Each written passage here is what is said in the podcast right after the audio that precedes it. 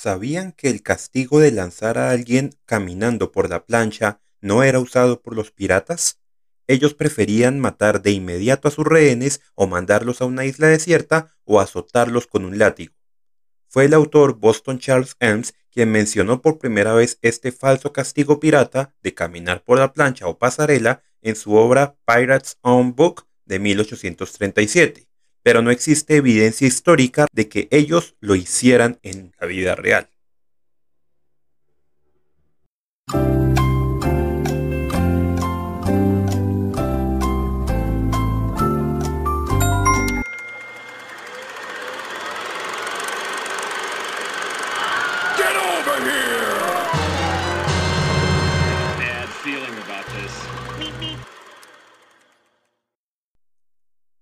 Hola, ¿qué tal a todos? Sean bienvenidos a un nuevo capítulo de El Geek Curioso, un podcast sobre historia y datos curiosos de series, películas, cómics y demás pasatiempos geeks. Yo soy Kazu, me pueden encontrar en Facebook como Kazu Geek todo junto y en Twitter como Kazu Rayal Piso Geek.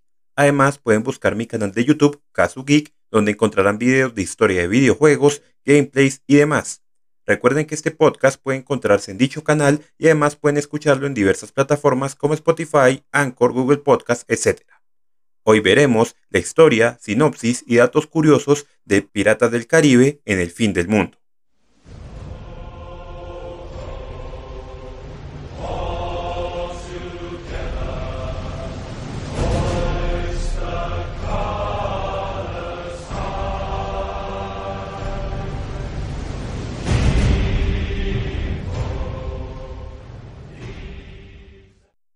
Will Turner y Elizabeth Swan unen fuerzas con el capitán Barbosa para liberar a Jack Sparrow del casillero de Davy Jones.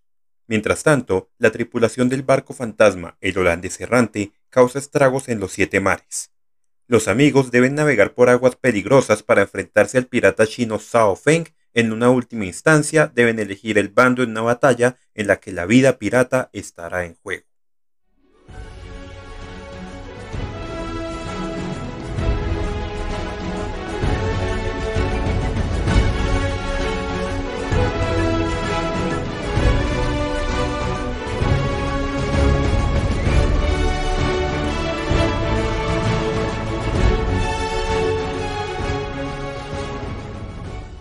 Parte de esta tercera película se rodó durante el mismo rodaje de Piratas del Caribe, El Cofre de la Muerte, que fue un rodaje largo que terminó el 1 de marzo del 2006.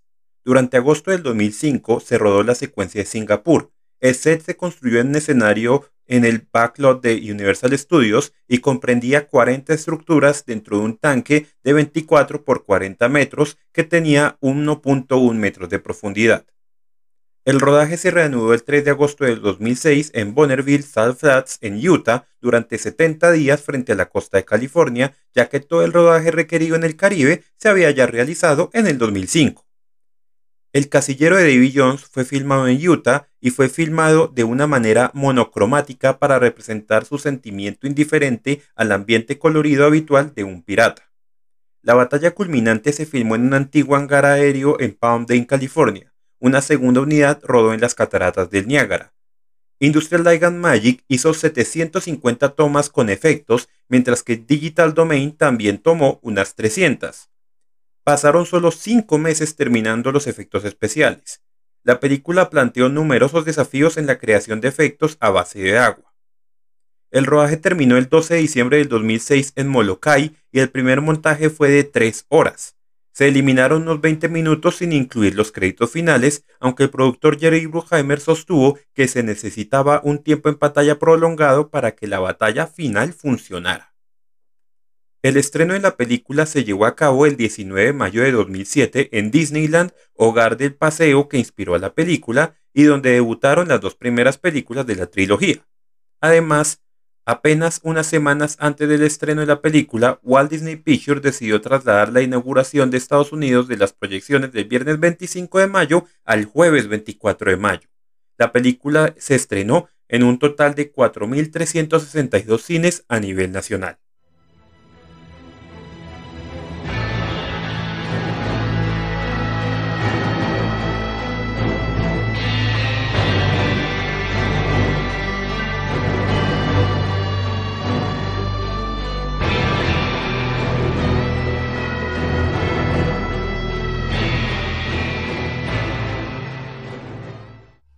Hablemos de los datos curiosos de Piratas del Caribe en el fin del mundo. El destello verde es un fenómeno óptico real, pero muy raro, durante el amanecer o el atardecer que se observa mejor en el mar. Es causado por la refracción de la luz en la atmósfera amplificada como un espejismo. En una época existió realmente un consejo de piratas, los hermanos de la costa, era una coalición flexible de piratas y bucaneros activos en los siglos XVII y XVIII en el Océano Atlántico, el Mar Caribe y el Golfo de México. Tenían una base en la isla Tortuga frente a la costa de Haití y en Port Royal, Jamaica. Este grupo, los hermanos, eran originalmente hugonotes franceses y protestantes británicos, pero a sus filas se unieron otros aventureros de diversas nacionalidades como españoles o africanos. La escena en la que Jack el mono está temblando de frío se logró gracias a los esfuerzos concertados de los departamentos de efectos especiales y adiestramiento animal. Las personas de los efectos hicieron un pequeño barril de madera con una placa vibratoria en la parte superior. Los entrenadores de los animales le enseñaron al mono a sentarse con los brazos cruzados sobre el plató. Johnny Depp disfrutó muchísimo trabajar con su coprotagonista Geoffrey Rush en la primera película y estaba muy contento de tener más tiempo en pantalla junto a él. Él dijo en los comentarios que eran como un par de ancianas con agujas de tejer. La película es la primera de la franquicia en la que se dice el nombre de pila del capitán Barbosa, Héctor, Curiosamente, los escritores inicialmente no planearon darle un nombre al personaje. En los comentarios de La maldición del Perla Negra, Johnny Depp dijo en broma que el nombre de Barbosa era Héctor. Este comentario fue mal interpretado por los fans como el nombre real del personaje y por tanto dejó a los escritores con la sensación de que no tenían más remedio que incluirlo tal así en la franquicia. El elenco y el equipo filmaron frente a las costas en el sur de California, en el área de la bahía, alrededor de la última semana de agosto de 2006. Se podía ver al Perla Negra navegando hacia y desde el puerto, desde Palos Verdes y el muelle de Redondo Beach. Las estrellas de la película se tomaban descansos del rodaje para encontrarse con los fanáticos y firmar autógrafos. Las banderas izadas por la flota pirata se basan en banderas de piratas del mundo real, por ejemplo, la de Christopher Moody, que es la bandera roja con un cáliz alado, brazo y cuchillo, y calavera en tibias cruzadas. La bandera de Thomas Stew, que es un brazo con un machete. La bandera del pirata Divrang, que es un hombre golpeando una calavera y unas tibias cruzadas. La bandera de Bartolomeo Blackbart Roberts, que es un hombre que baila con un esqueleto que sostiene una lanza. La bandera de Edward Negra Tish es un esqueleto que sostiene una lanza y apuñalando un corazón rojo. Y la bandera del pirata Edward Lowe, que es un esqueleto rojo. La bandera que iza el perla negra es la de John Calico Jack Graham, que es una calavera y machetes cruzados. Como ya les mencioné, la ciudad de Singapur se construyó en 40 edificios dentro de un tanque de 24 metros de largo por 40 metros de ancho y más o menos un metro de profundidad no se sabe mucho históricamente sobre la Singapur del siglo XVIII, por lo que los realizadores basaron la escenografía en ciudades chinas y de Malasia de este mismo periodo en un estilo expresionista. Hans Zimmer compuso ocho nuevas canciones, incluido un nuevo tema de amor para la banda sonora de la película. Anotó escenas cuando los editores comenzaron a trabajar para influir en su elección de cortar la música. Gore Verbinski, el director, ayudó a Hans Zimmer a componer la partitura musical de la película. Él y Zimmer colaboraron con la canción Hoist the Colors y Verbinski tocó la guitarra en la escena del Parley. Para el rodaje con la sombra del Perla Negra, el equipo construyó una réplica de 60 pies de la mitad delantera de la nave en la parte trasera de un semirremolque en el salar de Bonneville de Utah. El rodaje está programado para 19 días y gracias a esto solo duró 4. Según Gore las escenas de Singapur estaban destinadas a parodiar la cultura del spa. Se logró una atmósfera naturalmente húmeda con una combinación cuidadosa de equipo de iluminación y galones de agua y se permitió que los hongos parecieran dentro del set para mejorar el estado de ánimo. La partitura de Parley que se reproduce durante el encuentro en la escena isleña es muy similar al tema El hombre con la armónica compuesto por Ennio Morricone para la película Érase una vez en el oeste de 1968.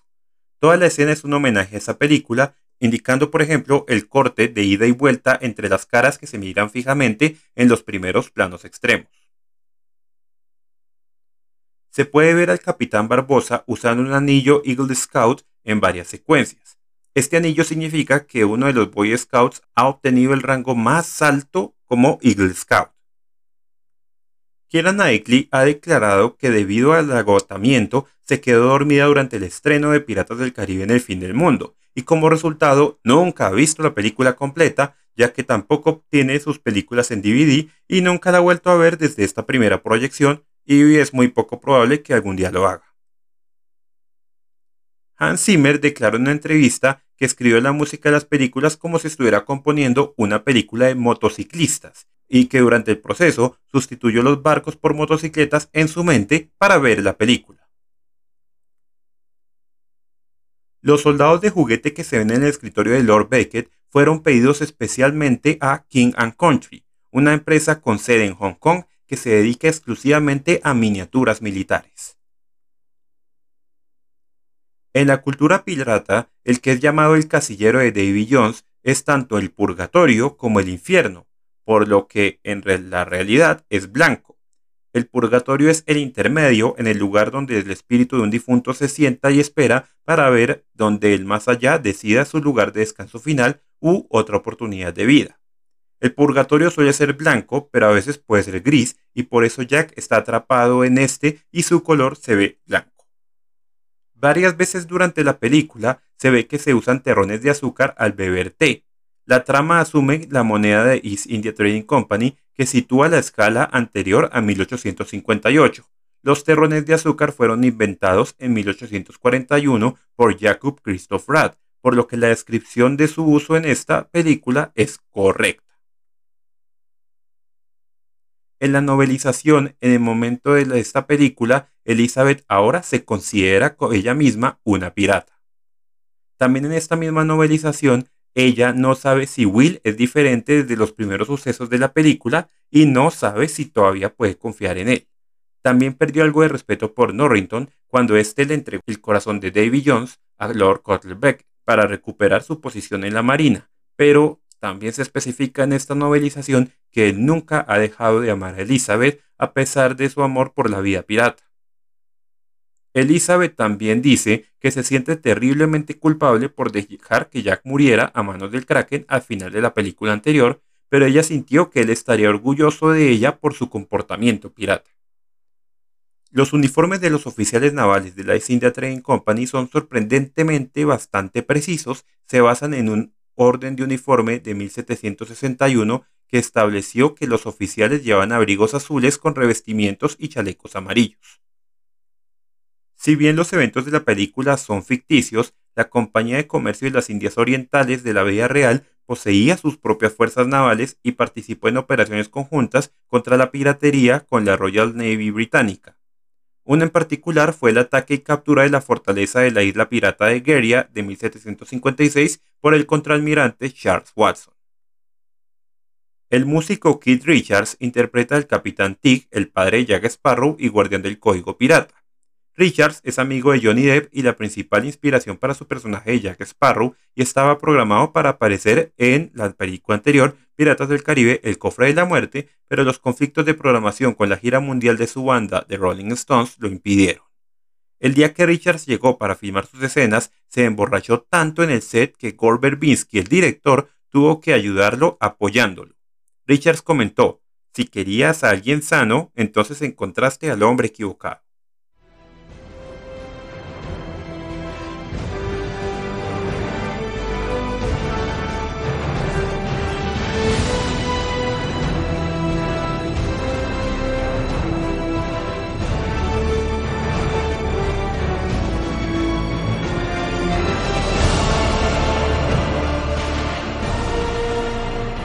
Ahora hablemos de los datos curiosos con spoilers. Las despedidas que Elizabeth recibe de los piratas hacen eco a sus saludos y despedidas en Piratas del Caribe, La maldición del Perla Negra. Por ejemplo, Pintel, quien conoció a Elizabeth con un Hello Puppet, le dice Bye Puppet. El capitán Barbosa, quien primero pensó que Elizabeth era señora Turner, la llama señora Turner. Elizabeth le dice a Jack Sparrow que nunca habría funcionado entre ellos, lo que él mismo le dijo en esa primera película. Al final de Vuelta a Tortuga, cuando Jack se da cuenta que Barbosa le robó el barco y es abofeteado por las dos mujeres, Scarlett y Giselle, miren a la altura de la cintura de Jack. Él tiene a su mamá atada alrededor de su cinturón, es decir, la cabeza encogida que le mostró su padre. La espada que Will hizo para el Comodoro Norrington en la primera película, La maldición del Perla Negra, tiene un papel interesante a lo largo de esta película. Beckett se la devuelve a Norrington por su asignación como almirante. Norrington apuñala a Davy Jones con esta espada como respuesta a la pregunta de Jones, ¿temes a la muerte? Jones la toma, diciendo bonita espada, y la usa en la batalla final. Sparrow lo golpea en la mano a Jones durante la batalla en la cubierta del holandés, donde es encontrada la espada por uno de los soldados de Beckett. Mientras la admira, este soldado es asesinado por Davy Jones, quien la recupera y luego la usa para apuñalar a Will Turner en el corazón. La espada se ve por última vez en el pecho de Will cuando su padre va a quitarle el corazón del pecho en el holandés. Pero se rumora que Will y el holandés regresan y tiene Will esta espada en su cintura y es la espada en la arena en la playa junto a Elizabeth al final. Después de los créditos hay una escena adicional que muestra a Will, su padre, y el holandés errante regresando a la isla donde Elizabeth lo espera con su hijo de nueve años, Henry Turner. Antes de disolverse en un enjambre de cangrejos, Calypso grita un encantamiento en francés que en el guion dice, perdón mi francés, Malfure de Tumbor, Crochier Esplanade Dance Fond de. Esto significa aproximadamente al otro lado de las aguas encuentra el camino hacia el que me sepultó injustamente. Esta es la primera película de Pirata del Caribe en la que Raggeti y Pintel también usan sus nombres en pantalla. Dos puntos importantes de la trama, el gobernador Swan aprendiendo la verdad sobre el corazón de Davy Jones y la causa de la pérdida original del Perla Negra, se revelan en las escenas eliminadas. La primera ocurre cuando Beckett y Norrington abordan por primera vez el holandés. Cruelmente, Jones le dice al gobernador Swan que Elizabeth está muerta, por lo que intenta apuñalar el corazón, y Jones le dice burlonamente lo que sucedería si lo hiciera. La segunda ocurre en un corte extendido de la discusión entre Lord Beckett y Jack. Se revela que Beckett tenía un trato con Jack para robar algo de carga que resultaron ser esclavos, por lo que cuando Jack los liberó, Beckett quemó y hundió el Perla Negra y lo marcó a Jack como pirata. En la escena, Beckett se sorprende a ver el Perla a flote y dice que Jack debió haber pagado un alto precio para recuperarlo. Las piezas de ocho que se ven en la película son el ojo de madera de Raggeti que pertenece a Barbosa, una copa de vino en miniatura que pertenece a Amant el Corsario, un naipe de J de espadas que pertenece al capitán Chaval, un corcho en una botella de ron rota que pertenece al capitán Villanueva, un par de anteojos que pertenecen a la matrona Cheng, un par de tijeras de tabaco que pertenecen al caballero Yokard, un fragmento de colmillo que pertenece a Sri Shumbagi y un colgante de Sao Feng que más tarde le pertenece a Elizabeth Swan. Y por último, una vieja moneda de Siam que pertenece a Jack Sparrow. Al final de la película, muchos personajes terminan igual que como comenzaron en la primera película. Que está solo y sucio, Will y Elizabeth no están juntos, Gibbs está durmiendo en el suelo y Barbosa es el capitán del Perla Negra con Pintel, Raggeti y Jack el Mono como parte de su tripulación. Los soldados Mulroy, interpretado por Agnus Barnett, y Murdoch, interpretado por Giles New, regresan después de aparecer en Piratas del Caribe, La Maldición del Perla Negra, pero no en Piratas del Caribe, El Cofre de la Muerte. En ambas películas, la primera y en esta, están protegiendo algo importante. En la primera es el interceptor, el barco de la Armada, y en esta el cofre con el corazón de Davy Jones. Jack Sparrow en ambas los engaña de la misma manera. Les pregunta que por qué están allí, de algún otro lugar y las respuestas las hace entrar en una discusión trivial, lo que los distrae hasta el punto de que ya no le prestan atención a Jack, quien posteriormente pasa desapercibido. Cuando Elizabeth Swan es nombrada por Tai Huang y la tripulación de Sao Feng como su capitán, después de que Davy Jones le preguntara esto a bordo del holandés, la tripulación de Singapur habla realmente en mandarín. Cuando Norrington saca a Elizabeth y la tripulación del calabozo, Tai Huang también habla mandarín a la tripulación cuando ella les indica que se vaya. Se menciona en la película que el amor real puede liberar al capitán del holandés errante de su deber, esto inmediatamente provocó la teoría de los fanáticos de que Will Turner sería liberado cuando Elizabeth lo espera en la escena posterior a los créditos, cuando llega a tierra después de su primera temporada de 10 años. El apoyo a esta teoría se hizo más fuerte cuando se corrió la voz de una escena cortada de la película final en la que se declaró explícitamente que la maldición de Davy Jones que se prolongó indefinidamente fue porque Calypso no lo saludó después de sus primeros 10 años. Sin embargo, esta sugerencia no se siguió porque en Piratas del Caribe, la venganza de Salazar, se muestra a Will todavía ligado al holandés 12 años después de convertirse en su capitán y sigue esta película las hazañas de su hijo Henry tratando de quitar esta maldición.